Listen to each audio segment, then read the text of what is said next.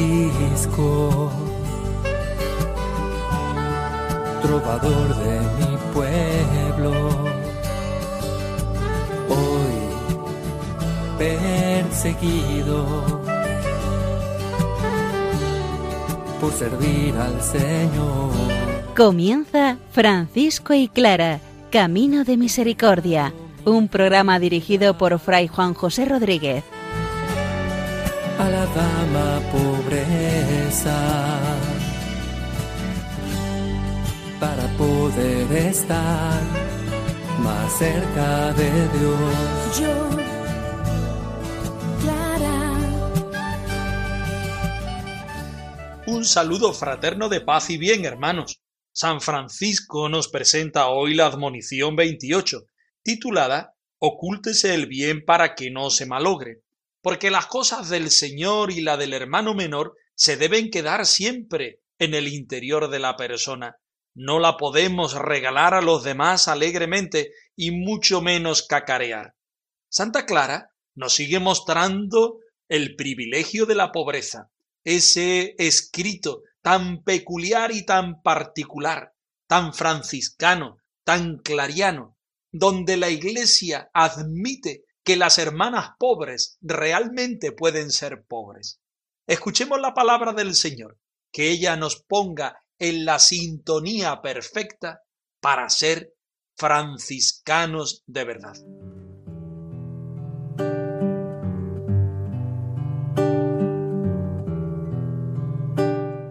Del Evangelio de San Mateo. No acumuléis tesoros en esta tierra, donde la polilla y la carcoma echan a perder las cosas, y donde los ladrones socavan y roban. Acumulad mejor tesoros en el cielo, donde ni la polilla ni la carcoma echan a perder las cosas, y donde los ladrones no socavan ni roban. Porque donde está tu tesoro, allí está también tu corazón.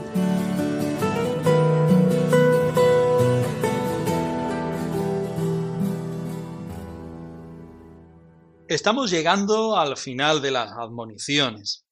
Esta admonición es para aquellos hermanos que son realmente místicos, tienen dentro al Señor y ellos lo saben. Un consejo también para ellos, que ese tesoro regalado por el Señor lo deben guardar bien. Escuchemos el texto. ¿En dónde está mi tesoro? Ahí estará mi corazón. Las cosas que deseo poseer están a salvo en las manos de aquel que anhelamos ver.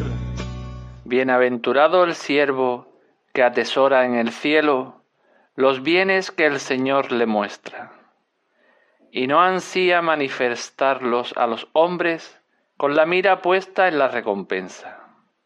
Porque el Altísimo en persona manifestará sus obras a todos aquellos a quienes les plazca. Bienaventurado el siervo que guarda en su corazón los secretos del Señor.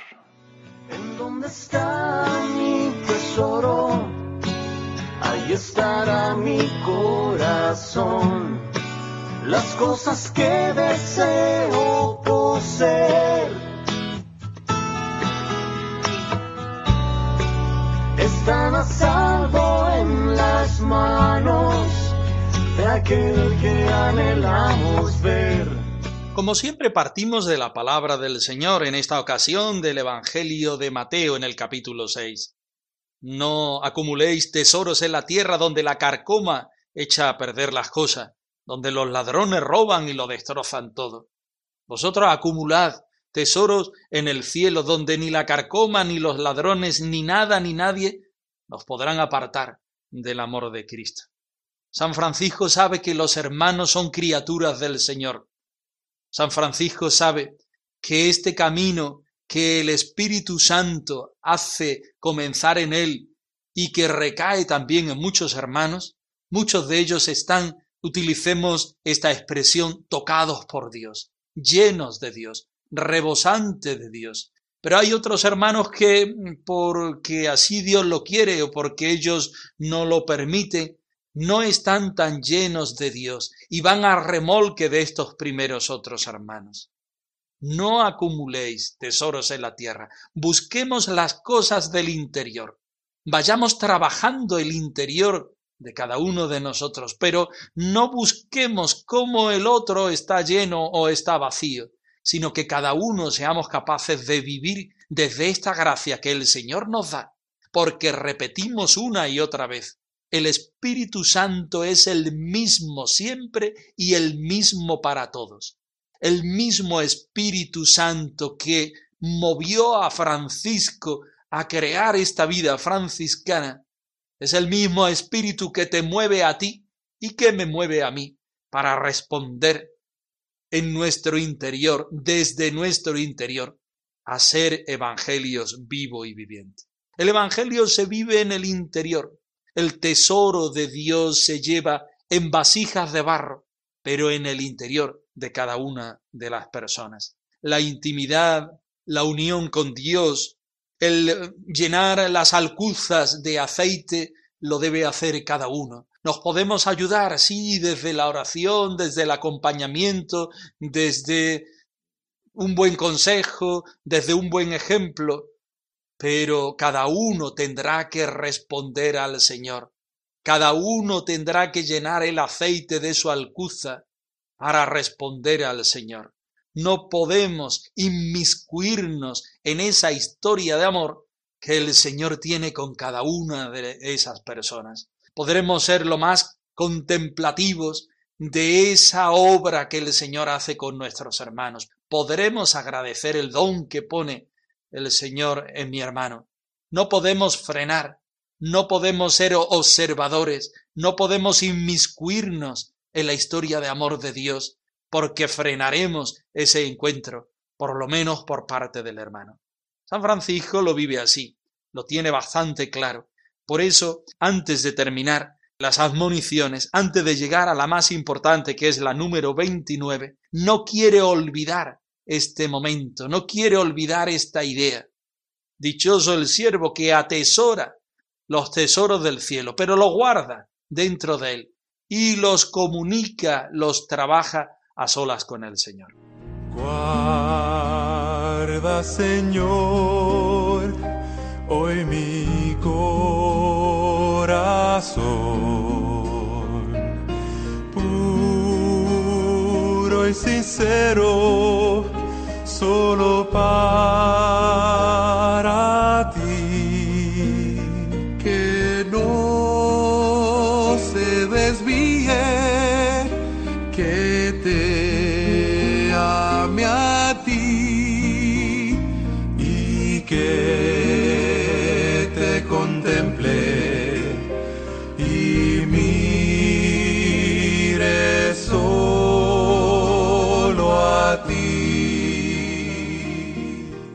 leemos el texto que dice así. Dichoso el siervo que atesora en el cielo. Como bien sabemos ya, la cita es de Mateo 6:20. Dichoso el siervo que atesora en el cielo, ¿el qué? Los bienes que el Señor le muestra, y no ansía con la mira puesta en la recompensa, en la recompensa personal, pero sobre todo en la recompensa de los hermanos, en la recompensa, como dice el mismo San Francisco, darlos a conocer a los hombres. Lo que es de Dios es de Dios y pertenece a Dios y se lo tenemos que entregar totalmente a Dios. No lo debemos airear, no lo debemos dar a conocer.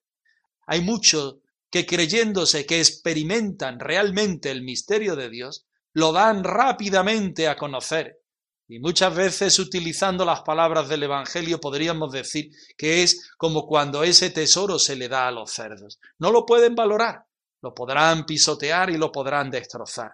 Los dones de Dios pertenecen al Señor. La intimidad para Dios pertenece solamente al Señor. Y no podemos darlo a conocer ni por recompensa para los demás hombres, porque, dice San Francisco, el Altísimo mismo dará a conocer sus obras a quien le plazca. Él sabe lo que tiene que dar a cada uno de nosotros. Si tú sientes la presencia del Señor, si vives la presencia del Señor dentro de ti, ese tesoro lo tienes que llevar desde la intimidad y en la intimidad. Tienes que dar a conocer a Dios, sí, pero no darte a ti mismo en ese sentido de pisotear los bienes que el Señor te da a ti, sacarlos de lo profundo de tu corazón para que los demás lo mal conozcan. Una cosa es llevar el Evangelio, vivir el Evangelio, ser evangelios vivos y vivientes. Y otra cosa es podemos utilizar esta expresión, farolear que estoy lleno del Señor.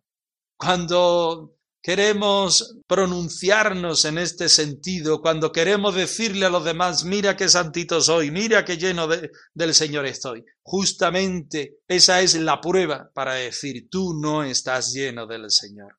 Porque el Altísimo mismo dará a conocer sus obras a quien le plazca.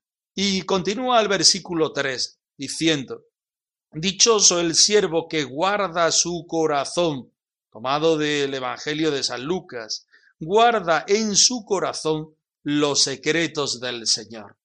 Ahí estamos, desde esa intimidad, desde ese deseo de Dios, desde ese avanzar en los caminos del Señor, desde esa gracia que el Señor da pero que tú eres consciente desde la fe, desde ese no estar seguro, desde ese titubeo, desde ese camino del encuentro con el Señor. Vamos caminando, vamos llenándonos de ese encuentro con el Señor. amor me atrae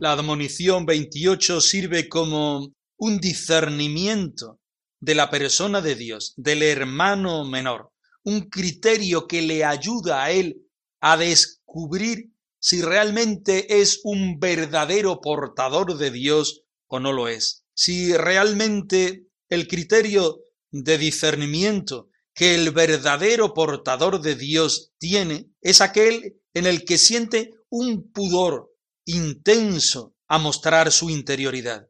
Su mundo no pertenece a él y por lo tanto no lo puede dar. Tú no puedes dar tu intimidad nada más que a Dios. No puedes mostrar tu intimidad a los demás. Podrás ser eh, portador del Evangelio, podrás ser eh, Evangelio vivo y viviente, podrás llevar la buena noticia y ser un misionero, pero esa intimidad esa profundidad está reservada a Dios.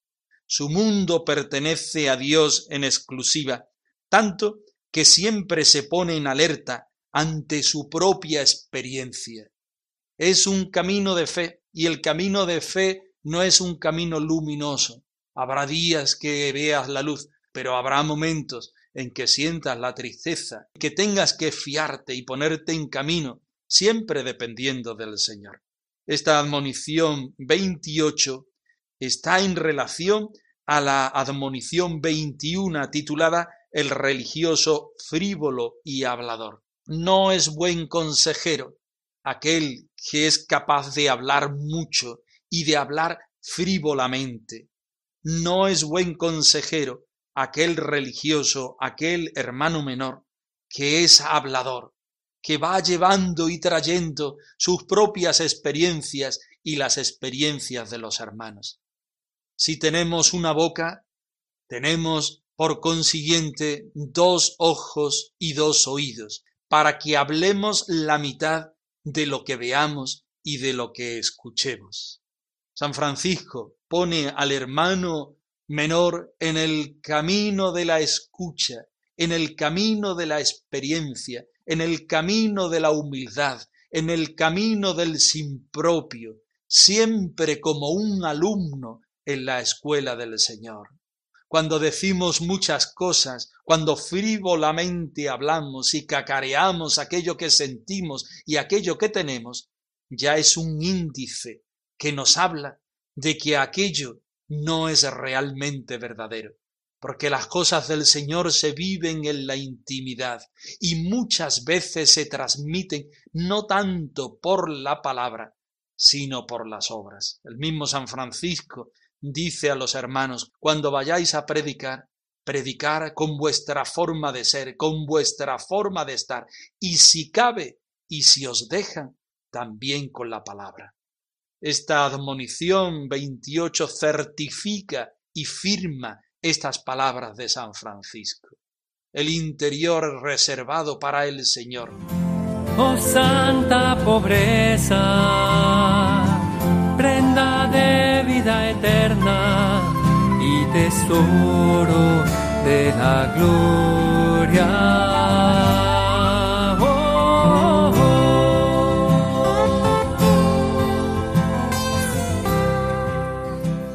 Seguimos trabajando el privilegio de la pobreza. Es escrito que Inocencio III, el Papa, le ofrece a Santa Clara afirmando que ella puede vivir su forma de vida desde la pobreza. Aseguramos que puedes, que no puedes tener posesiones. Ese era el logro más grande de Santa Clara. Nuestros oyentes saben, como explicamos en el programa anterior, en el momento de la formación de la vida clariana, desde el concilio lateranense cuarto obliga a todas las nuevas formas de vidas a establecerse y adecuarse a una regla de las ya existentes. Santa Clara tiene que acogerse a la regla benedictina y la regla benedictina dentro de sus grandezas dentro de sus grandezas, no contempla la pobreza tal como la quería la Santa Madre Clara. Ella fue una luchadora incansable por conseguir de la Iglesia, su madre, aquello que quería vivir, pobre, el sin propio, como forma y expresión de vida. Seguimos trabajando el texto. tu Señor mi riqueza, mi refugio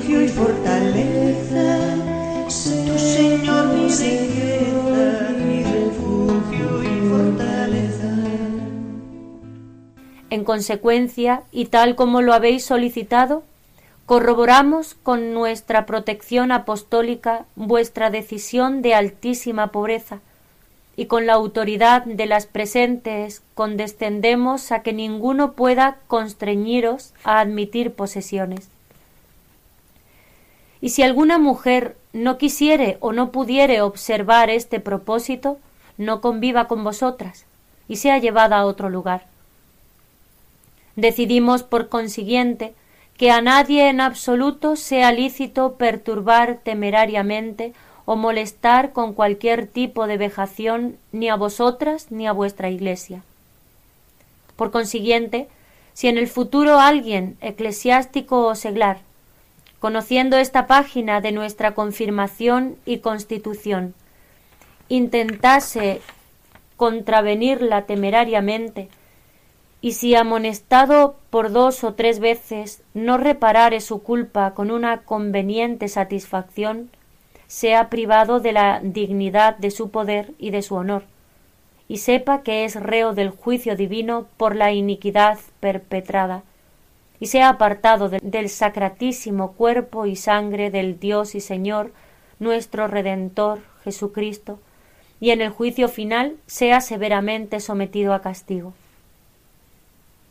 La paz de nuestro Señor Jesucristo sea con todas vosotras y con cuantas en este mismo lugar conservan el amor en Cristo, de modo que ya aquí perciban el fruto de las buenas obras y encuentren ante el juez severo los premios de la paz eterna. Amén. Tu Señor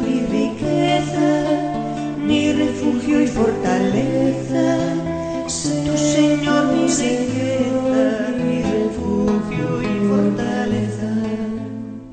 Después de la presentación y de ser consciente de que la forma de vida clariana es el Evangelio sin glosa, donde las hermanas apoyadas en el mismo Jesucristo no buscan otra cosa más que vivir como Él vivió, en esa pobreza, a partir del versículo 7 dice Inocencio III, en consecuencia, tal como vosotras queréis vivir y me habéis solicitado, nosotros corroboramos con nuestra protección apostólica vuestra decisión de la altísima pobreza. No se puede decir una cosa tan clara con menos palabras. Pero Inocencio III continúa, y con la autoridad de las presentes condescendemos a que ninguno pueda constreñiros a admitir posesiones. Vosotras queréis vivir pobres, vosotras queréis vivir en lo material según el espíritu del Evangelio dicta. Yo os lo corroboro, yo os doy el permiso para que lo hagáis así. Y en adelante lo haréis así y nadie podrá quitaros este empeño que queréis vosotras recibir de la Iglesia. Y si alguna mujer no quiere o no puede observar este propósito, que no viva con vosotras, porque esto no es una cosa que el Señor pida a todo el mundo, es una radicalización de esta parte del Evangelio. Vosotras queréis vivir esto en radicalidad, lo podéis vivir, pero no podéis obligar a nadie a que lo viva igual que vosotras. Si queréis, si algunas quieren venir a vuestra forma de vida y conociendo vuestra forma de vida la quieren vivir, la quieren reproducir, adelante. Pero no podemos obligar a nadie. Decidimos, por consiguiente, que a nadie en absoluto sea lícito perturbar temerariamente o molestar con cualquier tipo de vejación, ni a vosotras ni a vuestra iglesia. Porque está bien que no obliguemos a nadie a vivir esta vida, quien quiera vivirla, que sea por su libertad, pero desde esa misma libertad también impedimos a aquellas personas que no comprendan esta forma de vida que no vengan a perturbarla. Por consiguiente, dice el versículo 10, si en el futuro alguien eclesiástico o seglar conociendo esta página de nuestra confirmación y constitución, intentase contravenirla temerariamente, y si amonestado por dos o tres veces, según lo dice el Evangelio, podemos decir, no reparare su culpa con una conveniente satisfacción, sea privado de la dignidad de su poder y de su honor, y sepa que es reo de juicio divino, porque en realidad lo que está faltando es al Evangelio, porque Clara, al igual que Francisco y que los hermanos y hermanas, lo único que quieren es vivir el Evangelio. Es verdad que reforzando algunos aspectos del Evangelio, pero lo único que quieren es vivir el Evangelio. Si alguien viene en contra de esta vida, lo que está contraviniendo es la propia vivencia del Evangelio. Recordemos que de una forma verbal a San Francisco también el Papa le aprueba su forma de vida, porque él pensaba que si le negaba esta posibilidad, lo que estaba negando era el mismo Evangelio. Así lo vio él y así lo vieron los cardenales que lo acompañaban. Con Clara igual, el Papa se da cuenta que si le niega la posibilidad de vivir en pobreza radical, está negando el mismo Evangelio. El versículo 21 sirve para despedirse y para darle su bendición preciosa, que dice así. La paz de nuestro Señor Jesucristo sea con todas vosotras y con cuantas en este mismo lugar conservan el amor en Cristo, de modo que ya aquí perciban el fruto de las buenas obras y encuentren ante el juez severo los premios de la paz eterna. Amén. Ante estas palabras no podemos decir más. La bendición a todas aquellas damas pobres, hermanas menores, hermanas pobres de Santa Clara, que sintiéndose llamadas a vivir esta forma de vida, libremente han ido al nuevo San Damián y han dicho que sí al Señor viviendo desde la pobreza, para encontrarse con la radicalidad del Evangelio y la presencia del Señor Jesucristo. A Jesucristo se ha dado honor y gloria, y ellas correspondan con su forma de vida en este honor y en esta gloria al Señor. El Señor te bendiga. y te guarde. Haga resplandecer su rostro sobre ti. Y tenga misericordia.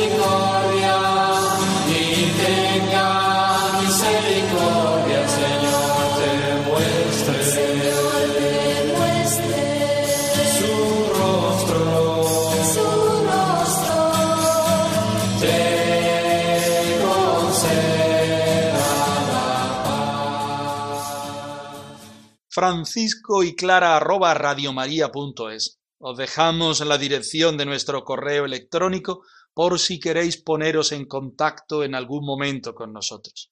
Nosotros nos despedimos, no sin antes ofreceros la bendición de Jesús resucitado al más puro estilo franciscano. Que el Señor os conceda la paz y el bien. Trovador de mi pueblo, hoy perseguido por servir al Señor. Han escuchado en Radio María Francisco y Clara, Camino de Misericordia, un programa dirigido por Fray Juan José Rodríguez. a la dama pobreza poder estar más cerca de Dios.